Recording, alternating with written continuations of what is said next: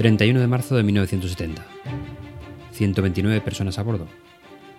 El vuelo 371 de Japan Airlines despega en un trayecto local en Japón. Es un vuelo rutinario, corto, al sur del país. Entre los pasajeros hay gente de negocios como el presidente de la Pepsi, cargos eclesiásticos americanos y japoneses, un grupo de estudiantes. El viaje se vuelve extraordinariamente peligroso cuando un pasajero se levanta, saca una katana y declara que este vuelo no va a aterrizar donde estaba planeado. El mundo en 1970 era muy muy diferente a lo que es hoy. No había controles de seguridad para entrar en los aviones y eso permitió a los secuestradores entrar cómodamente katanas y bombas caseras. Se hacían llamar el Japanese Communist League Red Army Faction y eran esos estudiantes que iban jovialmente de viaje. Lograron entrar en la cabina y amenazaron a los pilotos de muerte. Su principal objetivo era cambiar el rumbo del avión para acudir a un destino de su elección. Solicitaron ir a Cuba. Los pilotos ponen un poco de cordura en el asunto. Tuvieron que explicar que con un avión de vuelo local no puedes ir a la otra parte del mundo, y mucho menos con el poco combustible disponible en ese avión. Así que tenían que aterrizar en Fukuoka.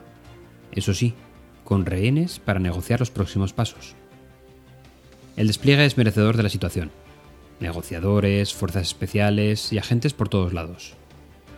Desisten de sus intenciones por viajar al país de Fidel Castro finalmente, pero arrancan el compromiso, a cambio de rehenes, de ir a otro régimen comunista, Corea del Norte. Además de combustible, los secuestradores exigen las cartas de navegación para llegar al régimen comunista coreano, rumbo a Pyongyang. Aunque lo más sorprendente estaba todavía por llegar.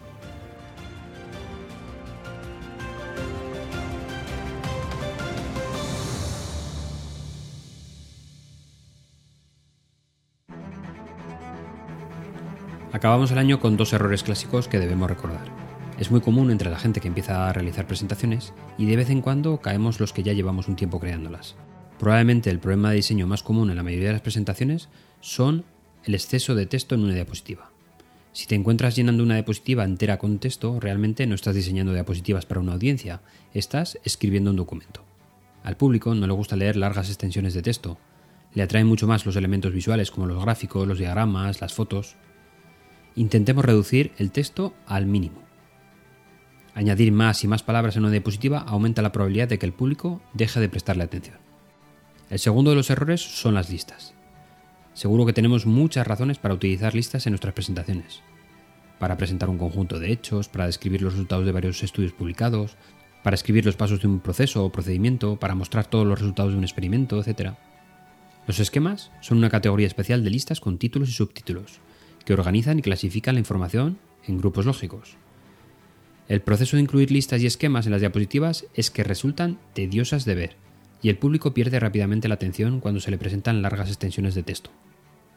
Intentemos minimizar el uso de las listas en las presentaciones de diapositivas y tratemos de no utilizar esquemas por completo. En lugar de enumerar varios hechos o estudios de fondo en la misma diapositiva, consideremos dividirlos en varias diapositivas. En lugar de presentar varios elementos en una sola lista larga, consideremos la posibilidad de dividirlos en diferentes categorías, que sean más manejables para la audiencia.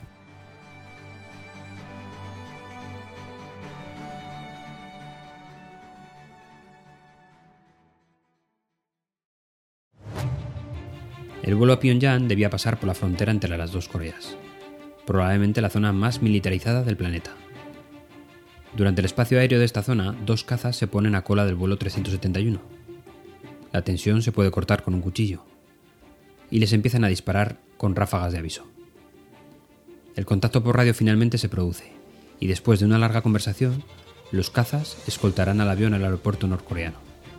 Aterrizan como pueden en el aeropuerto y los secuestradores estallan de júbilo cuando ven multitud de banderas de Corea del Norte, militares, oficiales, gente de paisano y hasta un coro de niños cantando himnos militares en coreano esperándolos allí mismo. Son héroes. Por megafonía y en inglés no dejan de clamar a gran volumen, Bienvenidos a la República Popular Democrática de Corea. Se acerca un oficial a la puerta y les dice que el líder supremo quería verles y felicitarles en persona por su hazaña. Van a abrir la puerta, pero uno de los secuestradores lo impide. Dice que no. Hay algo ahí que no cuadra. No había ningún retrato del líder supremo. habían sido víctimas de un gran engaño. La CIA se había coordinado con japoneses y surcoreanos para crear ese gran teatro, y todos habían colaborado para llegar a ese punto. Ese aeropuerto no era Pyongyang, sino el aeropuerto Jimpo de Seúl. Todo el recorrido hasta llegar ahí era completamente falso. Después de mucho tira y afloja, liberaron a los rehenes a cambio del ministro japonés de Transportes para, esta vez sí, llegar a Corea del Norte. El avión llegó al aeropuerto de Mirim de Pyongyang y los secuestradores pidieron asilo. El destino de los secuestradores fue más bien penoso. El más célebre pidió volver a Japón en 2004, incluso sabiendo que iría a la cárcel, pero no lo dejaron entrar. A otro de ellos le pillaron en Tailandia, con una buena pila de billetes falsos norcoreanos, y tuvo que afrontar cinco años de cárcel. Otro se cree que murió intentando escapar de Corea del Norte. Y el cerebro de la operación, que se quedó en Japón, cumpliendo 20 años de prisión, a día de hoy trabaja en la seguridad privada de un parking.